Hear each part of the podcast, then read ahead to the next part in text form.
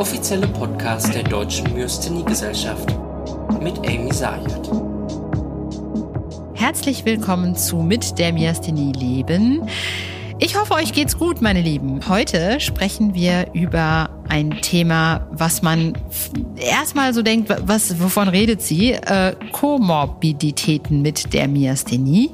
Bei mir ist ähm, Professor Dr. Tobias Ruck, Leiter der Myasthenie-Ambulanz in Düsseldorf. Erstmal herzlich willkommen.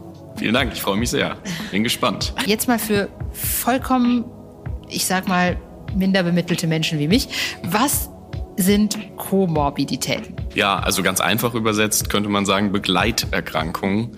Letztendlich sind Komorbiditäten andere Erkrankungen, die gleichzeitig mit der Myasthenie vorhanden sind. Und wenn man es noch ein bisschen weiter ausholen will, was sind denn häufige Komorbiditäten bei der Myasthenie?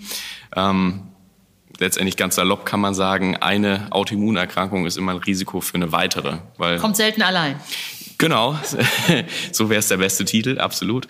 Ähm, und am häufigsten sind Schilddrüsen-Autoimmunerkrankungen. Man sieht auch, dass das eher häufiger bei den jüngeren Myasthenie-Patientinnen und Patienten ist weil wir insgesamt auch sehen, dass die Autoimmunerkrankungen da noch deutlich aktiver sind. Bei den etwas älteren Patientinnen und Patienten sind es dann eher die Erkrankungen, die letztendlich auch die Menschen ohne Myasthenie relativ häufig haben. Also letztendlich Herzerkrankungen, Lungenerkrankungen, Diabetes. Und das macht uns die Therapie natürlich auch an der einen oder anderen Stelle etwas schwerer. Was sind denn so, ich meine, die Erkrankungen, die dann, die dann wirklich auch im, im Leben beeinträchtigend sind. Ich sage mal, Schilddrüsenerkrankungen in den meisten Fällen kann man Hormone nehmen ähm, und dann läuft es. Also zum Beispiel meine Mutter hat eine, ich habe eine, keine, aber ich habe zumindest ein Knötchen an den Schilddrüsen, da reicht ein bisschen Jod. Aber gibt es auch Begleiterkrankungen, die wirklich das Leben dann zusätzlich noch erschweren? Ja, leider eine Vielzahl, muss man natürlich sagen. Ähm, bei den Autoimmunerkrankungen zum Beispiel können auch ähm, ja, Gelenksentzündungen mit auftreten, die auch die Gelenke zerstören und verändern und ja, letztendlich dann natürlich die Bewegung noch weiter einschränken, dadurch, dass nicht nur die Muskeln schwach sind, sondern auch die Gelenke quasi knirschen und nicht mehr richtig funktionieren. Und was sicherlich auch hochrelevant ist, äh, sind die psychischen Begleiterkrankungen. Es ist eine chronische Erkrankung und meine, das wissen Sie alle. Das stellt eine enorme Belastung einfach dar und damit sind Depressionen auch insbesondere sehr, sehr häufig. Auf jeden Fall. Und das ist natürlich etwas, was das Leben auf ja, ganz, ganz vielen Ebenen einschränkt und auch etwas, was ehrlicherweise von uns Ärzten und ähm, Ärztinnen nicht immer so richtig gut erkannt oder wenn erkannt, dann auch nicht unbedingt aktiv behandelt wird. Ja, was aber auch total schwer ist, weil man muss sich, glaube ich, auch gerade als Neurologin oder so, man muss sich ja auch irgendwie, ja, zu einem gewissen Punkt distanzieren. Man ist vielleicht nicht unbedingt Experte für Psychiatrie oder so oder für Psychologie, sondern man ist erstmal neurologischer Experte und man hat vielleicht nicht so den, den, den, Durch, also den Durchblick, was man da machen kann. Also man müsste dann ja wahrscheinlich eher an jemand anders, an einen Kollegin abspielen oder so. Ja, gut. Also sicher sind wir nicht die absoluten Spezialisten, aber zumindest ein Jahr sind wir ja auch in der Psychiatrie in unserer Facharztausbildung. Also eine Depression erkennen, das muss jeder von uns können, ehrlicherweise. Und ähm, das erkennen auch meistens natürlich äh, die Angehörigen ganz gut, wenn sich die Menschen verändern, sich eher zurückziehen, nicht mehr so viel Lust auf Aktivitäten haben, die Stimmung immer schlecht ist. Also letztendlich ist das relativ einfach zu erkennen. Ähm, es spricht nur häufig keiner an, weil das natürlich dann auch immer ja, vielleicht ein etwas nicht ganz angenehmes Gespräch nach sich zieht. Klar, natürlich. Ja.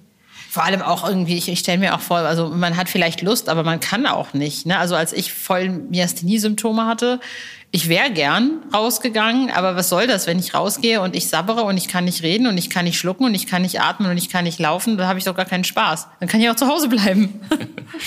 ja, ne, prinzipiell haben wir ja auch gestern hier auf dem Kongress gehört, ähm, ist es natürlich trotzdem wichtig, sich irgendwie äh, ja, aktiv in das Leben einzubinden, in Bewegung zu bleiben. Aber manchmal geht das natürlich einfach auch nicht aufgrund der Myasthenie.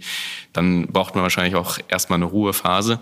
Aber wir sehen das auch ähm, mit den modernen Therapien. Wir kriegen die Erkrankung ganz gut unter Kontrolle, aber manchmal bleibt eben tatsächlich dann auch vordringlich die Depression übrig mhm. und spiegelt natürlich auch Ermüdungssymptome vor, ähm, sodass das hochrelevant ist, dass wir das eben auch zumindest mal nicht nur im Hinterkopf behalten, sondern auch aktiv daran denken und das auch im Gespräch ansprechen und dann zumindest dafür sorgen, dass die Patientinnen und Patienten eben ja vielleicht die richtige Behandlung auch dafür erhalten.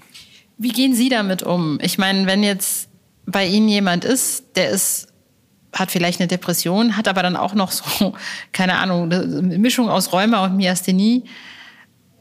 Ich kann mich an meine Zeit erinnern, wo ich halt, und ich hatte nur die Myasthenie, das hat gereicht. Und ich war mega depressiv. Ich war, also ich bin kein depressiver Mensch. Ich hatte nie Depressionen, aber die sechseinhalb Jahre, wo ich undiagnostiziert war, war ich echt kurz vorm. Ui, also ich, ich glaube, es gab so einige Momente, wo ich äh, wahrscheinlich einen dicken Fehler gemacht hätte, wenn mich nicht Leute daran gehindert hätten. Ähm, aber äh, ich glaube, was, was mir geholfen hätte zu dem Zeitpunkt, wenn man es gewusst hätte, wäre jemand, der sagt, so hier hast du zumindest mal ein Medikament und es geht nach vorne. Glaub mir, es geht weiter. Es ist, äh, wir, ne, wir, aber was machen Sie als, als, als behandelnder Arzt, wissend, dass da jetzt zwei Krankheiten aufeinandertreffen, ähm, wo man irgendwie abwägen muss, weil natürlich auch viele Nebenwirkungen da sind. Wie gehen Sie damit um? Ja, also jetzt speziell erstmal auf die Gelenkserkrankung. Ähm, muss man natürlich sagen, das setzt immer voraus, dass man noch auf weiteren Ebenen irgendwie denkt. Aber ich versuche trotzdem immer natürlich auch Mut zu machen und ähm, auch die Autoimmunerkrankung kann mal eine Chance sein, weil es uns auch so ein bisschen andere therapeutische Möglichkeiten eröffnet. Also noch eine Diagnose kann auch manchmal helfen. Ähm, wir hatten ja lange Zeit jetzt wenig andere Therapieoptionen, also Medikamente vorwiegend. Und dann war das auch mal eine Chance. Also ich versuche das auch immer, das Positive natürlich zu bestärken. Und wenn es um die Depression geht ähm, und auch mehrere Begleiterkrankungen sind, dann spreche ich die auch aktiv an. Also dass man eben auch genau die Depression angehen muss, weil sonst kann der Rest eben auch nicht besser werden. Körper und Geist hängen da so eng zusammen, dass wir eben alles behandeln müssen. Man sagt immer so ganzheitlich, aber irgendwie stimmt's halt auch. Also man kann nicht nur das eine behandeln oder das andere. Ziehen Sie dann KollegInnen auch zu Rate? Also Rheuma, also Rheuma-Menschen oder weiß ich nicht, äh, oder, oder können Sie das in den meisten Fällen auch komplett alleine? Ja, also natürlich äh, ziehen wir da die Kolleginnen und Kollegen zu Rate. Wir sind ja ein integriertes Myasthenie-Zentrum, deswegen sind die Rheumatologen da auch mit von der Partie und so im, im kollegialen Gespräch sagen wir immer, also einfach so auf dem Flur kann man da viel lösen. Ähm, und das ja, verhindert natürlich auch einfach, dass die Patientinnen und Patienten noch weiter rumtingeln und noch tausend andere Ärzte sehen müssen und auf Termine warten müssen. Also das versuchen wir schon dann auch so zu integrieren. Eine andere Begleit- oder Begleiterscheinungen, Begleiterkrankungen können ja auch durch die Medikamente passieren. Ähm, also Nebenwirkungen von Immunsuppressiva oder ähm, Peridostigmin oder was auch immer. Ähm, gibt es da auch irgendwie Möglichkeiten gegenzusteuern oder ja, also was uns natürlich am meisten Probleme macht, ist das Cortison. Es wirkt zwar sehr schnell und häufig auch sehr gut, aber so die Langzeitfolgen sind natürlich nicht zu verachten und ja, was, was kann man dagegen machen? Natürlich versuchen, die, den Rest der Therapie zu optimieren. Mhm. Ähm, aber man kann natürlich auch gewisse ähm, Maßnahmen treffen, damit zum Beispiel Osteoporose, ähm, also der Knochenschwund, etwas seltener auftritt oder zumindest ja, im Voranschreiten geimpft wird. Also wenn man Vitamin D und Calcium zu sich nimmt, ähm, sich entsprechend auch ähm, ernährt, dass äh, Calcium häufig in der Nahrung vorkommt. Mhm. Wenn man Magenprobleme hat, zum Beispiel auch noch Säureblocker einzunehmen. Beim Pyridostigmin sind wir wieder bei letztendlich ganz anderen Nebenwirkungen. Häufig ja, gibt es Magenprobleme, Darmprobleme, Durchfall, ähm, auch Schweißneigung, Speichelfluss. Also ähm, Dinge, die schwierig abzustellen sind, muss man leider sagen. Und da kann es helfen, mal das Präparat zu wechseln, man von Mestinon auf Kalimin, ähm, letztendlich auch von den nicht retardierten auf die retardierten zu wechseln. Ähm, dann, wenn auch all das nicht vertragen wird, gibt es auch weitere Optionen, die etwas komplizierter sind, weil man das häufig über die internationale Apotheke beziehen muss, Ambenonium und, und dergleichen. Mhm. Ähm, also das ist nicht immer ganz einfach. Was so die Immunsuppressiva angeht, das steckt schon irgendwie im, im Namen der Medikamente drin. Es wird das Immunsystem natürlich unterdrückt. Ja. Und damit hat man das Problem, dass einerseits Infektor häufiger auftreten können. Man muss zum Glück sagen, ähm, wenn man die Impfung, und das ist das, was man da ganz zentral dagegen machen kann, ähm, eben regelmäßig durchführt, mhm. dann ist ja, so, oder sind letztendlich die schwerwiegenden Infektionen gar nicht so häufig. Wir sehen etwas häufiger Harnwegsinfekte oder, oder leichte Atemwegsinfekte. Aber das macht uns zum Glück gar nicht so das große Problem. Mhm. Und die nächste Angst kann man natürlich noch sagen, die auch wir haben, zumindest von den klassischen Immunsuppressivern, ähm, ist natürlich, dass das Tumorrisiko erhöht ist. Ähm, Herr Schröter hat das ja auch gestern recht treffend formuliert, dass äh, das Risiko für einen Tumor genauso groß ist, ähm, wie wenn man neben einer Tankstelle wohnt. Stimmt, das fand ich sehr lustig. Absolut, ein guter Vergleich. Äh. Aber trotzdem ist natürlich das, das Krebsrisiko erhöht und mhm. das muss man auch mit den Patientinnen und Patienten so besprechen. Mhm. Ähm, trotzdem ist alles bei uns immer eine Risiko- und Nutzenabwägung. Und letztendlich ist das Risiko trotzdem dieser Therapien sehr, sehr viel geringer als das Risiko der Erkrankung. Und das darf man echt nicht vergessen, mhm. dass die Erkrankung einfach auch ein großes Risiko ist. Auf jeden Fall. Aber was ist eigentlich mit, mit so diesen neuen Sachen? Weiß ich nicht. Ich meine, Rituximab ist, wurde jetzt oft genannt. Der eine sagt, ist, boah, Vorsicht, ist total infektanfällig machend und äh, darf man nicht. Äh, und der andere sagt, boah, es ist äh, tiefenentspannt, kannst du nehmen, musst nur die Hirnhautentzündung vorher impfen lassen. So. Ja, also das ist immer ganz schwierig zu sagen, weil wir wissen das ja eigentlich nur aus den Studien und, und vielleicht auch das, was wir danach verfolgen, aber das sind immer irgendwie Mittelwerte und Mittelwerte sind halt nicht Menschen. Ähm, alle sind unterschiedlich, deswegen kann man ja so richtig verlässliche Aussagen für den oder die Einzelne gar nicht treffen. Also mit all diesen Medikamenten ist das Infektions Risiko etwas erhöht. Mhm.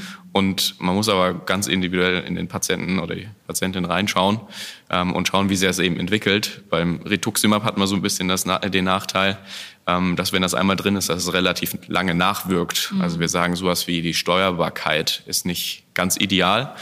Ähm, und wir haben ja auch jetzt durch neuere Studien gelernt, dass man, wenn man das Rituximab einsetzen will, ja eher besonders früh, auch bei den jüngeren Patienten, ähm, einsetzen sollte. Mhm. Und da haben wir zumindest mal die etwas glücklichere Lage, dass eben die Komorbiditäten, da sind wir wieder dabei, seltener dabei sind und damit ist auch das Therapierisiko geringer. Ah, verstehe.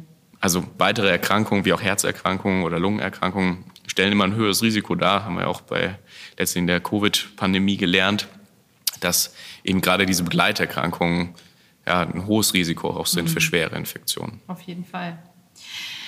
Ich danke Ihnen, Professor Ruck. Das war richtig toll und ich hoffe, wir sprechen uns wieder. Ähm, ich habe auf jeden Fall sehr viel gelernt. Vielen herzlichen Dank. Ich hoffe, ihr hattet auch so viel Spaß wie ich. Ähm, wie immer, ihr könnt immer gerne schreiben oder euch melden bei der Deutschen Myasthenie-Gesellschaft oder bei mir auf Instagram und ähm, einfach ansagen, wenn euch was passt oder nicht. Ich freue mich auf jeden Fall. Und wir hören uns nächsten Monat wieder. Ciao, ciao. Tschüss.